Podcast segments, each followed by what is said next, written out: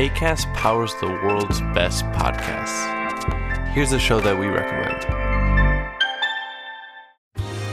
Are you a reality TV junkie? Do you ever think, dang, I wish I had someone to talk to about all the trash TV that I watch? Well, look no further, garbage lover, because Reality Gaze is a podcast for you. Hello, I'm Maddie. And I'm Poodle, and we're the Reality Gaze. We talk about all your favorite unscripted shows like The Golden Bachelor, Love is Blind, and TLC's big, messy behemoth 90 Day Fiancé. And if you're driving to work, folding laundry, or just pretending to listen to your husband talk about sports, just put on the pod, and you've instantly got two gay besties spilling all the tea and reading these people for filth. So come at us, y'all. Find Reality Gaze wherever you listen to podcasts.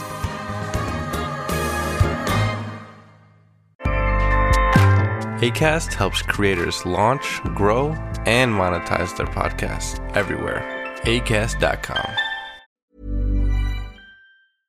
Chers auditeurs, bonjour.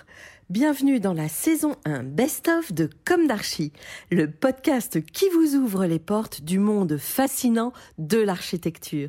Je suis Anne-Charlotte de Ponte, je suis multicasquette parce que je suis ancrée dans nos racines avec un doctorat en histoire de l'architecture et une activité d'auteur publié parce que je suis ancrée dans l'actualité avec mon agence de com dédiée à l'architecture Charlotte de Ponte et parce que je suis préoccupée par l'avenir, bien sûr, m'attachant à valoriser toute démarche percutante en faveur d'un avenir durable.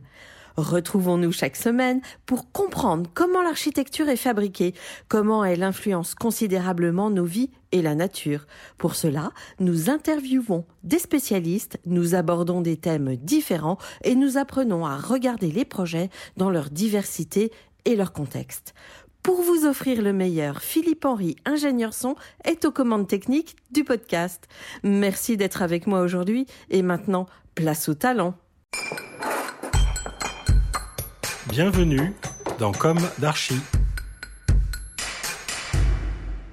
Nous recevons aujourd'hui Michel Larue-Charlu. Bonjour Michel. Bonjour. Michel Larue-Charlu, vous êtes diplômé de l'Institut d'études politiques de Paris et docteur en philosophie, directeur général de l'aménagement de la ville de Bordeaux de 2007 à 2016 et de Bordeaux Métropole de 2016 à 2017, délégué général d'Agora, Biennale d'architecture, d'urbanisme et de design de Bordeaux et chef de mission Bordeaux Métropole 2050. À votre avis, qu'est-ce qui vous destinait, et pardonnez-moi d'être si flatteuse, à ce brillant parcours? Car en effet, en plus de vos conséquentes études, si l'on en croit l'Institut français, vous avez réveillé la belle endormie. Nous parlons de la ville de Bordeaux, bien sûr. Je rappelle à nos auditeurs que Bordeaux était une ville de province très attachée à ses traditions, à ses vignes, à ses vins, quel pari d'assurer sans, fracture pardon, la mutation d'un tel territoire? Mutation qui fait l'unanimité, quel destin? Donc, selon vous, où se situent les racines de tout cela? En fait, absolument rien ne me destinait à devenir directeur général de l'aménagement, à m'intéresser à la politique. Ça, c'est pas tout à fait vrai, mais enfin, rien ne me destinait à faire de l'aménagement. Je n'y connaissais absolument rien. C'est le hasard. Qu'est-ce qui fait dans la vie que tout d'un coup j'ai commencé à travailler pour Alain Juppé, j'avais 45 ans. Donc avant j'ai fait beaucoup de choses, mais des choses que j'ai eu des enfants, je les ai élevés. Donc normalement j'aurais pas dû me retrouver à un poste comme celui-là.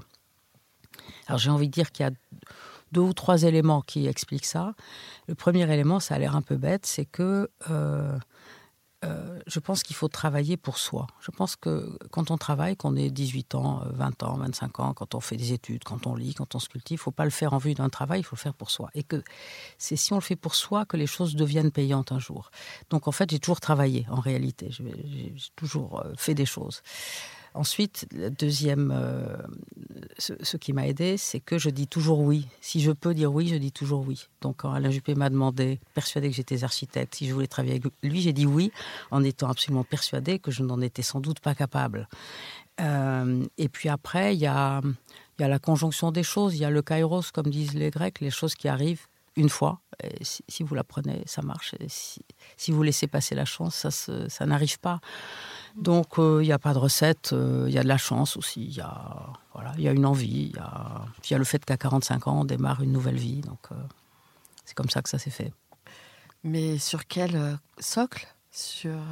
vous, vous, avez réussi à rebondir de la sorte après avoir, si j'ai bien compris, élevé vos enfants? Oui, oui, j'ai élevé, quatre enfants.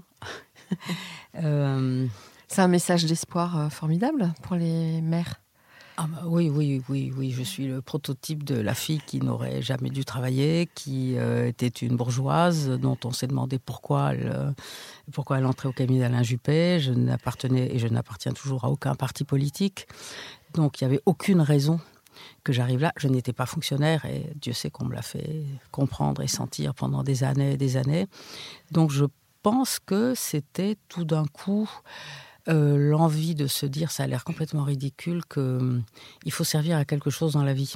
Alors je pense qu'avoir des enfants, c'est déjà très bien, mais l'idée de, l'utilité, l'idée de l'intérêt général, l'idée, moi, dans ma famille, on a toujours fait quand même de la politique. Donc euh, l'intérêt commun, finalement, je pense que peut-être qu'il est il est un peu intégré chez moi. je pense que ça, ça m'a plu. Et pendant 25 ans, l'idée que même modestement, euh, bah, ce que je faisais permettait de faire changer les choses, de peser un peu sur les choses, sentir qu'on n'est pas, voilà, qu'on n'est pas inutile, qu'on n'est pas une feuille au vent, qu'on se contente pas de faire des choses euh, frivoles, même si j'adore la frivolité. Mais je pense que c'est cette idée qui donne de l'énergie. Euh, famille bordelaise? Pas du tout. Famille périgourdine depuis le paléolithique, je pense. Et donc, euh, j'ai fait mes études à Paris. Donc, euh, arrivé à Bordeaux il y a quand même longtemps, mais arrivé à Bordeaux parce que j'avais un mari qui travaillait à Bordeaux. Alors, je cite l'Institut français. Depuis près de 25 ans, Michel Larucharlu accompagne au plus près la politique exemplaire d'aménagement du territoire de Bordeaux et de sa métropole. Aujourd'hui, à la tête de la mission Bordeaux Métropole 2050, elle esquisse la ville de demain un modèle participatif et réplicable. Procédons en plusieurs temps. Tout d'abord, comment entre-t-on à la ville de Bordeaux et devient-on directeur général de l'aménagement? Je me répète un peu, mais... Ça reste encore énigmatique pour moi. oui, mais c'est très énigmatique pour moi aussi, à vrai dire.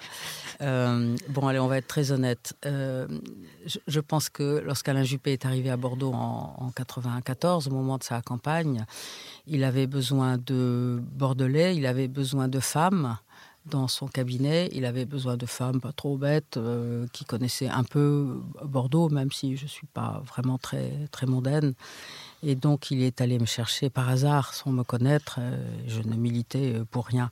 Et comme on lui avait dit que j'avais enseigné à l'école d'architecture, mais je faisais des cours de philo, donc il, s'est persuadé que j'étais architecte. Il s'est dit, tiens, j'ai peut-être trouvé la fille qu'il me faut pour, à mon cabinet, s'occuper d'urbanisme. J'ai eu beau lui dire pendant des années que j'étais pas architecte.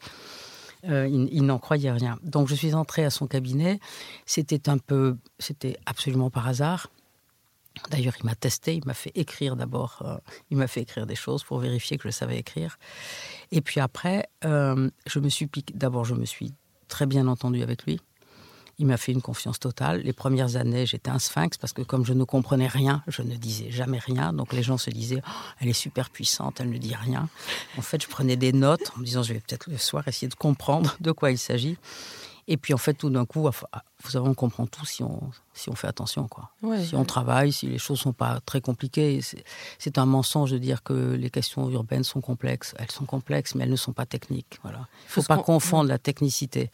Et, souvent, l'erreur des urbanistes, c'est pas une erreur, c'est volontaire. C'est d'avoir un jargon tellement incompréhensible qu'on se dit, c'est pas pour nous, on n'y comprendra rien. C'est pas du tout vrai. Donc je pense qu'il faut parler très simplement. Et finalement, moi j'ai toujours parlé très simplement, et Alain Juppé aussi. Peut-être que pour ça, on s'est bien entendu. On a un sacré caractère tous les deux, mais ça a plutôt bien matché. Et du coup, euh, et du coup, à un moment, euh, être dans un cabinet, c'est très bien, mais, mais vous avez un peu de difficulté à passer à l'opérationnel.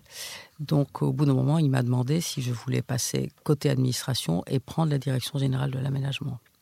Mais effectivement, euh, en 96, j'ai écrit le premier projet urbain de Bordeaux, puis en 2009 le deuxième, et puis en 2013 le troisième projet urbain. Donc c'était une belle aventure entre lui et moi, quoi. On peut dire ça comme ça, quoi.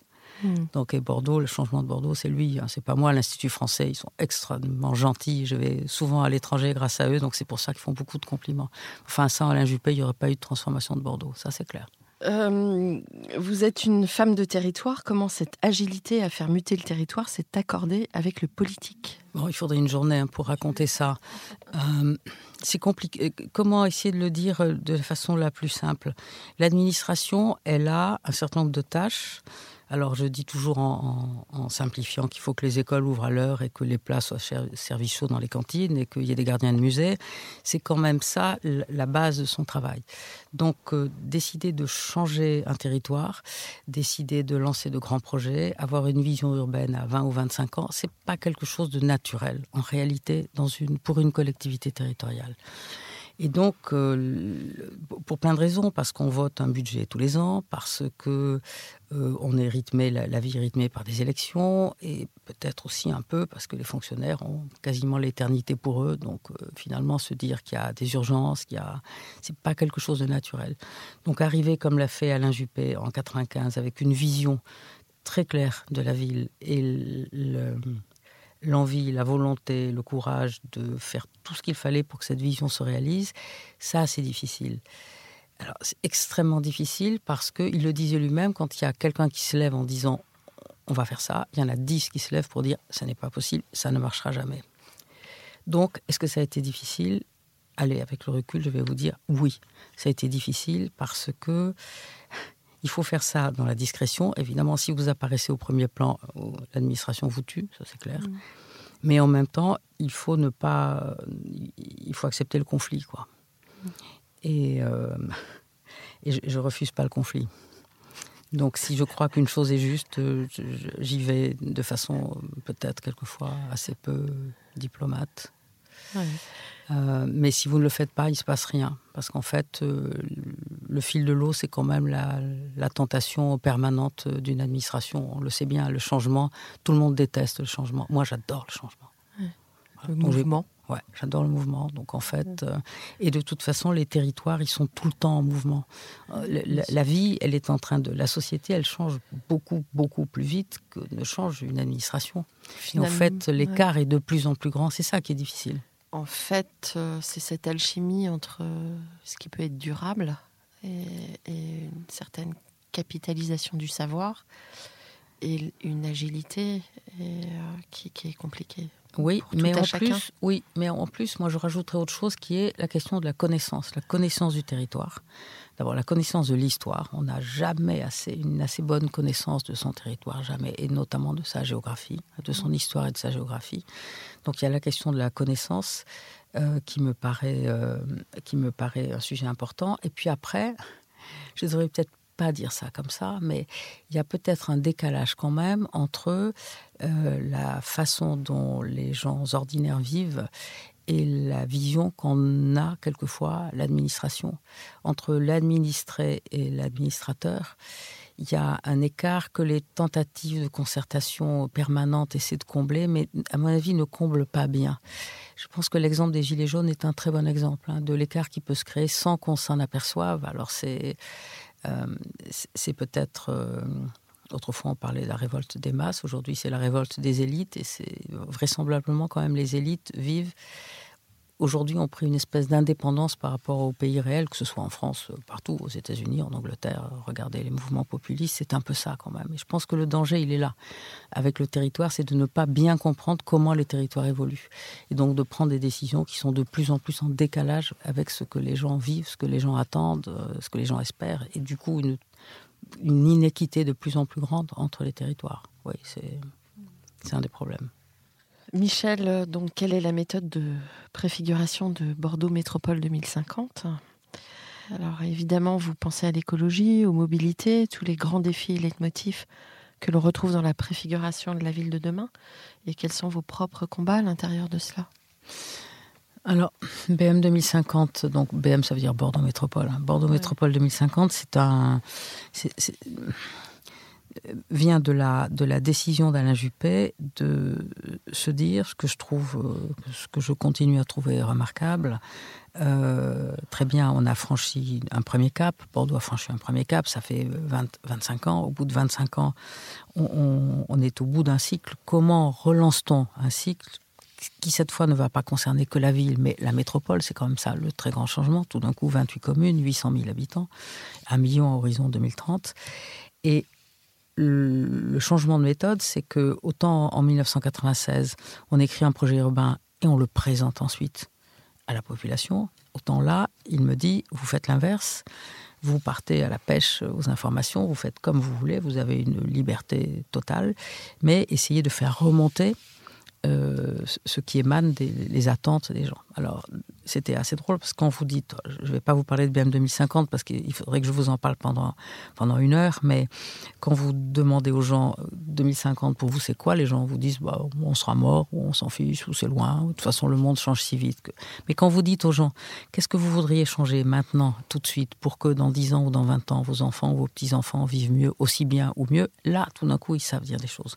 Quand vous leur dites qu'est-ce que vous pensez de facteur 4, de l'avenir des énergies fossiles, ils, savent pas ce que c'est. En revanche, quand vous leur dites, euh, vous savez comment il faut bien se nourrir, ils savent. Vous savez comment il faudrait bien se déplacer, ils savent.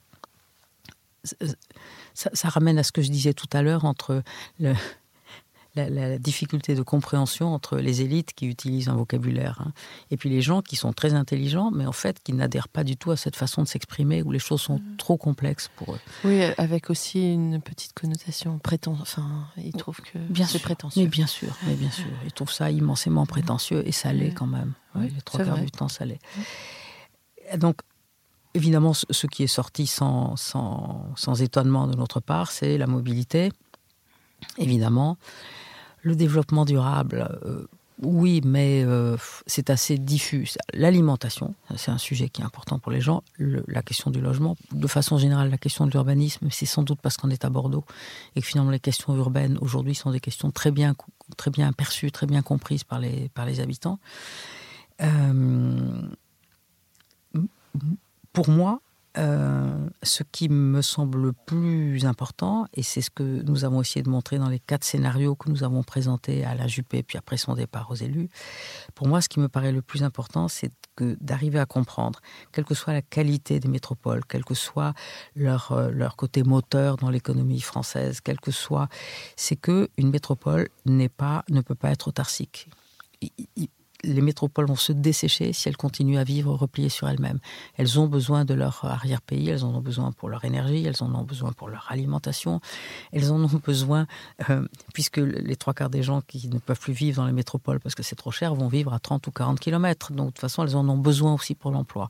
Donc moi, j'appelle ça de l'aménagement du territoire. Mais si on continue à penser que la seule, euh, en dehors des métropoles, point de salut, les Gilets jaunes l'ont prouvé, on va aller vers une fracture territoriale qui est extrêmement importante.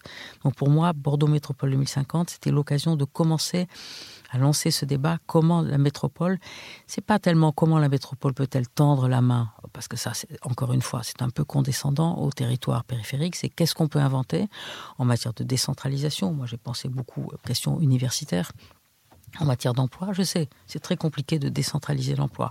Qu'est-ce qu'on peut faire en matière de mobilité? De ce point de vue-là, le fait d'avoir euh, fermé les petites lignes, le fait pour des grandes métropoles comme Bordeaux de ne pas disposer de RER, e il y a quelque chose qui ne va absolument pas du tout. Les gens sont tributaires de leur voiture. Paris, sauf en ce moment, mais Paris, vous avez le RER, e vous avez un système quand même extraordinaire. Bien que le Grand Paris essaie quand même de répondre à des questions. Mais quand vous êtes euh, à Bordeaux, quand vous êtes à Toulouse, vous êtes absolument et que vous habitez à 30 km de la ville, vous n'avez pas le choix. Vous prenez votre voiture. Mais est-ce que c'est pas la géographie justement des lieux? Parce que moi, par exemple, j'ai grandi à Nantes.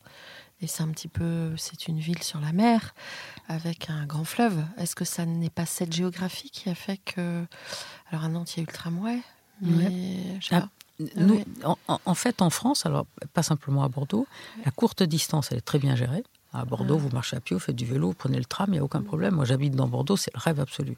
La longue distance, elle est très bien traitée. Hein, vous avez les TGV, vous avez des autoroutes et vous avez un système euh, d'aéroport qui est parfait. Sauf peut-être à Nantes. Mais, mais euh, euh, en revanche, la moyenne distance, hein, les 30 ou 40 kilomètres, c'est cette moyenne distance qui est, mal, qui est mal gérée.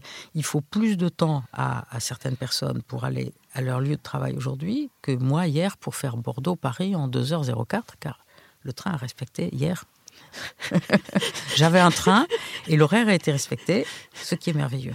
Et après, vous avez mis 2h04 dans Après, Paris j'ai pour mis aller. plus de temps en taxi. Euh, je, je pense que la- la question de l'avenir du territoire passe par cette question-là qui est très difficile à, très difficile à gérer parce qu'on a pris un retard énorme parce que finalement depuis 20 ou 30 ans on ne s'est plus préoccupé que des métropoles. C'est un sujet très compliqué. Euh, Alors justement, le... mais c'est pas lié à la géographie. Et nous ne sommes pas une ville de bord de mer. Euh, nous ne sommes pas une ville de bord de mer. En fait, c'est lié à la désindustrialisation de la France dans les années 70. Dans les années 70, il y a encore des entreprises partout. Il y en a partout dans la métropole de Bordeaux, il y en a partout dans, en Périgord. Et toutes ces usines ont fermé. Et en fait, c'est là que tous les gens se sont mis à aller travailler dans les métropoles. À la différence de l'Allemagne, qui conserve encore un système industriel de campagne très, ou de la Vendée, ou de la Vendée en France, Mmh. hein, qui, C'est qui- vrai. qui Mm. continue à avoir un système économique euh, Mais c'était un euh, territoire. Ouais, et la Vendée, enfin, il me semble, est un territoire à l'origine très rural. Donc c'est cette ruralité qui a dominé finalement. Oui, mais rural et économique. Ouais. Mais petite ville, La Roche-sur-Yon. Oui, Euh, mais petites villes avec des petits pôles d'emploi Ouais, partout. Voilà. Alors, ne... Alors là, on va aller à l'inverse de la bienveillance. Ne trouvez-vous pas que l'on a tendance en France à tartiner le territoire de béton en rasant l'histoire et que nous sommes en droit de nous interroger sur la pérennité fonctionnelle de ces grandes opérations? Quel est votre point de vue? Compliqué. Alors, si vous suivez la période électorale, vous allez entendre pendant deux mois à peu près tous les candidats dire il faut arrêter les grandes opérations immobilières, c'est un scandale, les gens n'en veulent plus. Euh, Au-delà de R plus 2, c'est des tours. Ça, c'est notamment le cas à Bordeaux. R plus 2, les gens disent. R plus 3, c'est une tour. Et évidemment, très souvent, les hommes politiques sont très contents de reprendre euh, en disant si je suis élu, j'arrête toutes les grandes opérations, évidemment ils ne font pas parce que bah, moins vous construisez et plus vous créez la pénurie. Alors, on ne peut pas à la fois dire euh, on manque de logements en France et en même temps dire on arrête les grandes opérations. Donc qu'il faille faire des grandes opérations, il faut en faire, ça c'est sûr, parce qu'il y a des besoins en logement. Euh, simplement, il faut les faire bien. Voilà, donc moi, c'est pas la taille qui me, c'est pas du tout la taille qui me gêne. Regardez les bassins à flot, c'est 5500 logements, c'est c'est une grande opération. C'est une grande opération qui est dense, hein, on, on ne le nie pas, elle est dense.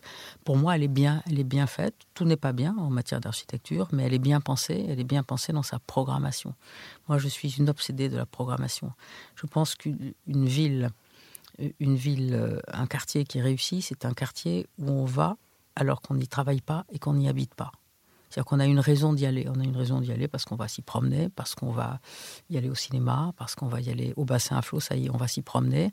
On va y aller au cinéma puisque le multiplex ouvre euh, dans moins d'une année avec 14 salles. On va à la Cité du Vin, on va à la base sous-marine voir le travail de culture espace, on va au restaurant, on va... Alors après, il y a un travail d'urbaniste très fin fait par Nicolas Michelin. Et après, il y a une centaine d'architectes différents qui ont bien travaillé avec un cahier des prescriptions architecturales et paysagères qui est bien tenu. Je ne vous dis pas que c'est bien à 100%, mais c'est plutôt bien. C'est pas un quartier dortoir. Il y, a une, cohérence architecturale, il y a une cohérence en matière de couleurs, en matière de matériaux, en matière. Si on réussit ça partout, si on réussit à faire des quartiers, comme je disais tout à l'heure, on sait qu'on est à Bordeaux, on sait qu'on est au XXIe siècle, et on n'a pas le sentiment qu'on est dans un énième quartier toujours euh, identique avec euh, le balcon filant, le R plus 4, euh, 5, euh, voilà, l'enduit vaguement coloré pour faire chic, etc. On peut faire des grandes opérations. Et on n'a pas besoin de bétonner pour faire des grandes opérations. On peut, en tout cas, on a plaidé pour ça à Bordeaux. Maintenant, je ne sais pas ce qui s'y passe, mais on a plaidé notamment au bassin à flot pour dire chaque fois qu'il y a quelque chose qui reste encore à peu près debout, on dit qu'on le garde, même si ça n'a pas une très grande valeur patrimoniale. Et on impose à l'urbaniste de le garder. On l'a fait d'ailleurs au, à Brazza pour deux bâtiments. On l'a fait avec Vinimas. Vini, au début, ne comprenait pas. Il disait Pourquoi vous nous faites garder ça? Ça n'a aucun intérêt. Ça n'a aucune importance. Ça crée de l'accident. Ça crée un accident et ça oblige. L'exosquelette. Et ça oblige Mm. l'urbaniste euh, à penser différemment parce qu'il va avoir des obstacles sur son parcours. Et ces petites choses qui n'ont peut-être pas une grande valeur patrimoniale, finalement, c'est à partir de là que vous pouvez faire un récit et que vous pouvez, avec les habitants, commencer un récit. Et si vous n'arrivez pas à faire un récit, vous allez plaquer effectivement un quartier qui n'a pas de sens. C'est comme quand vous construisez un hôtel, euh, ce qui fait le succès d'un hôtel, c'est pas les gens qui vont à l'hôtel, c'est les gens du quartier. Et si l'hôtel n'a pas l'intelligence de s'inventer une histoire avec le quartier, il marchera pas. Si, ce sera un hôtel de voyageurs de commerce, mais c'est exactement la même chose en matière d'urbaniste. Et donc, la question de la programmation, elle est essentielle. Pour Brazza, j'ai passé essentiellement mon temps, moi je ne suis pas architecte, à m'interroger sur la programmation pour me dire il faut qu'il y ait des gens qui demain aillent à Brazza alors qu'ils ne vont pas y travailler, qu'ils ne vont pas y habiter. Alors la technique c'est de mettre des... La technique c'est de se demander d'abord ce qui manque. Mm. C'est se demander ce qui manque à côté. On ne crée pas un quartier en opposition avec le quartier voisin, on le crée en complémentarité. On n'est pas. Alors c'est aussi une chose qui était un peu difficile à faire comprendre à Bordeaux avec certains, c'est que on n'était pas en compétition avec euh, l'opération d'intérêt national. On est en complémentarité. Si eux ils veulent une grande galerie commerciale, nous à Brazza on dit c'est pas notre sujet. Si eux, ils veulent une grande banque, on dit, nous, c'est pas notre sujet. Nous, on va essayer d'avoir une autre spécificité. Je pense que c'est bien comme ça qu'il faut construire les, qu'il faut construire les quartiers de la même façon qu'on n'est pas en compétition avec Nantes. On est peut-être en compétition avec des métropoles européennes, mais à l'intérieur de la France, on n'a pas de raison d'être en compétition. On doit justement être complémentaire en matière universitaire, en matière d'innovation. Alors, pour les égaux, c'est quelquefois pas si, pas si simple à comprendre. Donc, moi, je pense qu'il faut continuer à faire de grandes opérations, mais simplement, il faut qu'elles soient bien. Pour être bien, il faut avoir un bon urbaniste, il faut avoir un bon aménageur, et il faut avoir un bon politique derrière. je pense que ça marche si vous avez ce trépied. Alors, au bassin à flot, on n'avait pas d'aménageur, volontairement, parce qu'on a voulu faire la preuve qu'on était capable, sans posséder de foncier public, de faire très bien et avec très peu d'argent. C'est ça en fait le challenge des bassins à flot, c'est qu'on n'avait pas de foncier public, donc on a dû, d'où l'urbanisme négocié, on a tout négocié avec des promoteurs et on avait comme seule arme le permis de construire. On n'était pas en ZAC, donc on n'avait pas la capacité d'expropriation. Et on est, je pense, l'opération urbaine la plus rapide de France parce qu'on l'a quasiment fini, on l'a faite en moins de 10 ans, et vraisemblablement la moins coûteuse. Alors à Brazza, je pense qu'Anastasia va en parler. Après, on, a rajouté encore un échelon avec nos fameux volumes capables. Mais euh, moi, je, je suis hyper optimiste. Je trouve que ce que la France pourrait faire de très remarquables, c'est les questions d'aménagement. Il y a de très bons urbanistes, il y a de remarquables architectes. Franchement, euh, il faut arrêter de faire de l'urbanisme comme on en faisait il y a 50 ans, mais bien sûr qu'il faut faire des grandes opérations. Mais il ne faut pas les faire comme on les fait sans doute trop souvent aujourd'hui. La récompense, c'est de voir tous les Parisiens débarquer à Bordeaux. il n'y en a pas autant qu'on le dit, vous savez. Vous nous disiez tout à l'heure que Bordeaux n'était pas une ville au bord de la mer, mais tout de même, elle a une spécificité territoriale et elle est près de la mer, près du littoral. Est-ce que vous pensez que ça contribue aussi au succès de, cette ville? Et comment a joué et va jouer cette spécificité sur les aménagements? Alors, je crois avoir lu quelque part, j'espère que je ne dis pas de sottises, qu'en 2050, 60% de la population du monde habitera euh, à moins de 60 km euh, d'une côte. Je trouve ça particulièrement effrayant. Mais euh, donc, évidemment, la situation de Bordeaux à 45 km de la mer, c'est une situation qui est devenue un atout, alors qu'il y a 30 ans, c'était un handicap. Hein. Bordeaux était loin de tout. Hein. C'était Strasbourg qui avait de la chance. Hein. Aujourd'hui, Bordeaux, Nantes, toutes ces villes euh, vont bénéficier de cette, euh, de cette proximité. Alors on peut, on peut voir euh, ça d'un œil tout à fait négatif en disant mon Dieu, avec la montée des eaux en 2100, Bordeaux est sous l'eau parce qu'il suffirait qu'il y ait une montée des eaux très faible pour que Bordeaux soit noyé. Alors on va être beaucoup moins pessimiste. Je pense que cet atout est en même temps pourrait devenir un handicap majeur si on n'arrive pas à, réguler davantage la question du, tourisme. Euh, on a plus de 7 millions de touristes à Bordeaux. Les 7 millions de touristes, euh, ils, se, réfugient, si je puis dire. Ils se, déploient dans le centre historique de Bordeaux. Et le centre historique de Bordeaux, au maximum, c'est 40 000 habitants. Alors, on n'est pas encore au stade de Barcelone ou d'Amsterdam, euh, dans l'irritabilité des habitants. Mais c'est vrai que la valise à roulettes commence à agacer un peu parce que le, centre de Bordeaux, d'abord, euh, évidemment, est conquis par Airbnb. Donc, difficulté pour les étudiants de se loger. Quasiment impossibilité en ce moment de se loger pour un étudiant. Euh, et puis, euh, tout d'un coup, euh, il y a peu d'habitants. Enfin, le centre est plein, mais il y a peu d'habitants par rapport au nombre de touristes. Donc, les touristes parlent aux touristes. moi, j'ai des amis qui habitent à Amsterdam et qui disent évidemment, on habite à l'extérieur d'Amsterdam. Personne n'habite plus dans le centre d'Amsterdam parce qu'il y a trop de touristes. Et moi, je pense que c'est un, c'est un risque qu'il ne faut pas négliger. C'est un risque important pour la France, c'est un risque important pour l'Europe. Il y a un milliard de personnes qui se sont déplacés pour raisons touristiques cette année. Il y en aura 2 milliards en 2030. Évidemment, l'Europe, c'est une destination euh, enviée. Donc oui, économiquement, c'est important d'accueillir des touristes, mais en fait, il va falloir apprendre aux touristes à ne pas être des prédateurs. Donc je pense qu'une ville comme Bordeaux, c'est très bien parce que pour l'instant, on a un tourisme urbain qui est assez respectueux. On n'est pas envahi par les boutiques de souvenirs. On n'est pas donc jusqu'à présent, il y a un assez bon équilibre. Il y a une très belle politique touristique hein, menée à Bordeaux. Parce que la cité du vin, c'est quand même, elle n'est pas arrivée par hasard non plus. Bien sûr que non. Elle arrive parce que tout d'un mm. coup, euh, elle peut arriver parce que sur les 7 millions de touristes, il suffit qu'il y en ait un petit pourcentage et, et ça mm. fait tourner quelque chose comme la cité du vin. Donc, ça crée des emplois. Tout le monde est d'accord. Je pense que les touristes, il faut les, viennent, il ne faut pas les refuser, mais il faut qu'ils aillent dans l'arrière-pays, mais il faut qu'il y ait d'autres circuits touristiques pour eux, mais il faut. Euh, sinon, je pense que la population à un moment va, euh, va considérer qu'elle ne, il y en a trop. Elle ne, à Barcelone, c'est devenu relativement violent, quoi. Mm. Hein, l'accueil de la population pour les, pour les touristes. Donc je pense que ça, c'est un des, un des risques à être aussi bien situé. Alors après, euh, on va pas cracher dans la soupe. Hein. Bordeaux, euh, c'est une ville sublime. C'est très facile d'y vivre, c'est très simple d'y élever ses enfants. Euh, c'est une ville très douce, c'est une ville qui est relativement sûre. Donc il est normal aussi qu'elle se développe et qu'elle accueille des touristes. Mais je pense que c'est un des sujets, avec évidemment le prix du logement et la mobilité, mais pour moi, ce sont les trois sujet euh, important aujourd'hui parce que c'est le revers de la médaille. Hein. on est devenu une ville très enviée. On a été meilleure destination au monde euh, avec Lonely Planet en 2017. Euh, on est la ville préférée des Français après Paris. Il faut assumer ça. Trop de labels. En fait, mon inquiétude, c'est que on, a, on, a, on a conquis tellement de choses, on a, on a obtenu tellement de labels depuis dix ans que trop de labels, c'est comme trop de réussite. Euh, ça entraîne à la paresse, ça entraîne à la vanité, ça entraîne. Euh, et en fait. À l'endormissement. L'endormissement. Et je suis persuadée qu'il faut ouvrir un nouveau cycle, et c'est le cycle métropolitain qui n'est pas le cycle bordelais et qui va se faire sur de, sur de nouvelles hypothèses. C'est, un nouveau projet que maintenant les élus qui seront élus au mois de mars doivent engager. Je pense que on ne peut pas rester au, stade où on en est, sinon la ville finira par, par étouffer dans son écrin sublime. On, a fait ce qu'il fallait pendant 20 ans, mais maintenant à d'autres euh, à élargir le champ, à faire de l'aménagement du territoire et à aller plus loin.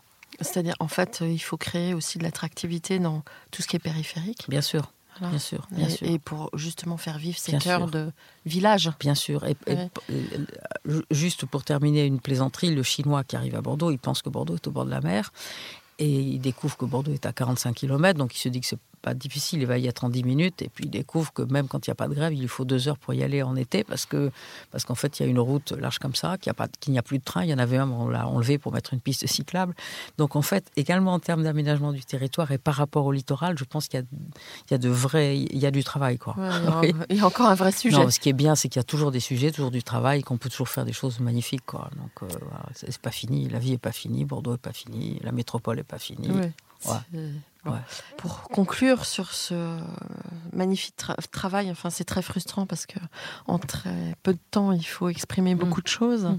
Mais de qu'est-ce qui vous tiendrait à cœur de dire et de aussi de dire aux jeunes générations, bien sûr? Ah. Oh, c'est toujours compliqué de conclure. Hein. Flaubert disait la bêtise, c'est de conclure. Alors donc je ne vais pas conclure. Ou d'ouvrir le champ euh, encore. Euh, il faut pas marcher dans les, il faut pas marcher dans les sentiers déjà, déjà occupés, quoi. Mmh. Hein? de Gaulle, il disait un truc formidable. Il disait quand vous hésitez, euh, euh, comment il disait euh, quand, ils hésitent, quand vous hésitez, choisissez les hauteurs, c'est moins encombré quelque chose comme ça. Et euh, il faut pas, il faut arrêter de hurler avec les loups. Il faut faire attention avec les réseaux sociaux. Il faut pas, il faut pas renchérir à n'importe quoi. Je pense qu'il faut mm. développer un peu son esprit critique. Euh, enfin, c'est ce qu'il y a de plus difficile, mais euh, après, c'est évidemment c'est idiot de dire aux gens vous allez trouver, finir par trouver votre voie. Hein. Il y a des gens qui la trouvent jamais, mais il faut pas être pessimiste, il faut être volontaire, il faut alors, faut bosser. Les très jeunes, j'ai envie de leur dire, écoutez, ah, euh, nous emmerdez pas, euh, bossez. Hein. Après, on va voir. Non, mais il faut, évidemment, évidemment qu'il faut, évidemment qu'il faut travailler. Mais après, il faut être ouvert à toutes les opportunités. Moi, j'aime pas les grincheux. J'aime pas les gens qui disent non systématiquement et ça marchera pas. Et on, a déjà essayé, ça marche pas. Je déteste ça. Il faut essayer. Il faut essayer. Et puis, si on perd, eh ben, on perd, mais euh, faire partie de la minorité, c'est pas, c'est pas toujours, euh, c'est pas toujours infamant. Hein. Euh, et puis il faut aller au clash s'il faut, quoi. Faut être un peu, faut être un peu volontaire dans la vie. Faut être un peu. Après, il n'y a pas d'âge. Moi, je défends les vieux parce que je suis vieille. Je trouve scandaleux qu'on dise aux gens vous êtes vieux, donc vous servez plus à rien. Je pense qu'il y a des vieux qui ont 20 ans Hein, il y a des jeunes qui en ont 80. Euh, je pense que les gens idiots, ils le sont jeunes et ils le restent. Euh, Brassens, de ce point de vue-là, était formidable. Hein. Quand on est con, on est con. Euh, donc moi, j'aime ni le jeunisme, ni le... Et je pense que j'aime pas le défaitisme non plus. Et je pense qu'il faut... La vie, elle est réussie si on a le sentiment quand même que on fait des choses qui sont un peu utiles aux autres. Voilà. Je trouve que sans, sans aller de, vers le caritatif, sans aller vers le compassionnel, c'est pas ça. C'est de se dire tous les matins que ce qu'on fait ou tous les soirs, tiens, on a fait quelque chose qui n'était pas complètement inutile. Je trouve que ça suffit quand même à remplir une vie, quoi. Mm. Il me semble. Mm. Euh, après, euh, il faut y aller, euh, il faut y aller. Puis au jour le jour, on voit comment on se débrouille. il me semble. Alors Bordeaux 2050, ça occupe une place importante, mais vous avez, vous avez aussi d'autres, j'imagine ah oui, j'ai un peu coupé là avec Bordeaux depuis six mois et donc euh, je fais des choses très variées. Je fais des, des cours un peu à l'étranger. Là, je pars au Cameroun. Après, je vais à Mexico faire des cours à l'UNAM. Je travaille un peu avec la Banque interaméricaine au Brésil, à Manaus, autour du, des questions de revitalisation du centre historique.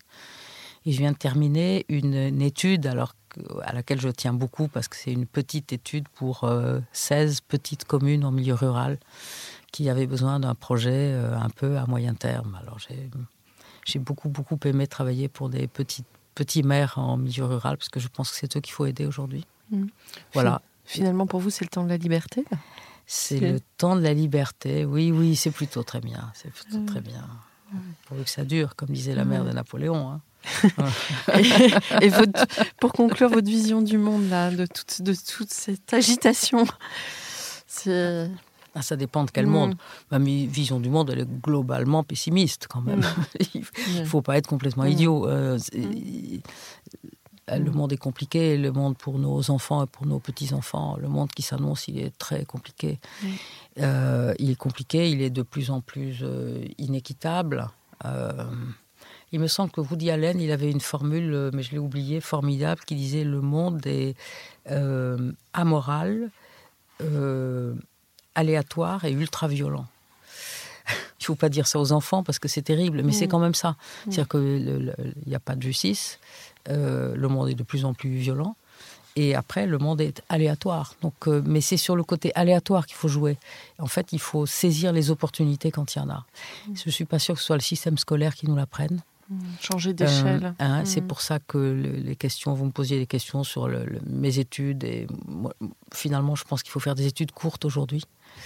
Euh, mais qu'en revanche, il faut aller chercher les choses, il faut aller. Euh, et, il faut utiliser l'accident, il faut, il faut utiliser euh, tout d'un coup ce qui se présente à vous. Alors, pouvez-vous tromper, mais enfin, si on attend une situation stable pour faire des choses, j'ai peur que la génération qui suive attende longtemps ma génération, c'était pas du tout la même chose. Hein. On, pouvait, on pouvait faire des plans, on pouvait faire de la planification. En matière d'urbanisme, on faisait de la planification. Aujourd'hui, la planification, il faut en faire parce que une, entreprise, elle a besoin de savoir si elle peut avoir confiance, mais il faut être extraordinairement agile, il faut savoir changer de braquet s'il y a une opportunité.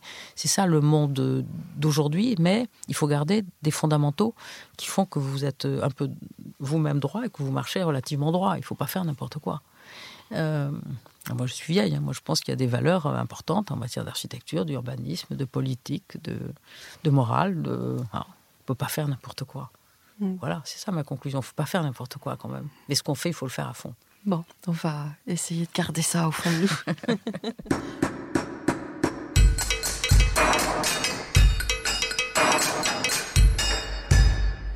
Chers auditeurs, merci pour votre écoute. N'oubliez pas de retrouver nos sujets en avant-première sur Instagram à l'adresse comme d'archi podcast. C-O-M-D-A-R-C-H-I podcast. Si vous aimez ce podcast, favorisez sa diffusion en lui donnant 5 étoiles sur Apple Podcast, plus un petit commentaire, ou sur votre plateforme de podcast favorite. Et surtout, abonnez-vous pour écouter tous nos épisodes gratuitement. À bientôt. Et d'ici là, Prenez soin de vous. ACAST powers the world's best podcasts. Here's a show that we recommend. This is Roundabout Season 2, and we're back to share more stories from the road and the memories made along the way. We're talking rest stops, if we're stopping to get gas you will be timed. you will be for sure. Misguided plans. I grew up in the city, so I have like, you know, a healthy fear of real extreme darkness. this was like wilderness. A lot of laughs. Y'all weird, but you, yeah, you, you were different. Like you were real different, bro. I can't really put my finger on it. And so much more. Just goes to show that unexpected yeah. things sometimes are the best when it comes to a road trip. Roundabout Season 2, presented by Nissan, is live now with new episodes rolling out every Thursday. Listen and subscribe wherever you get your podcasts.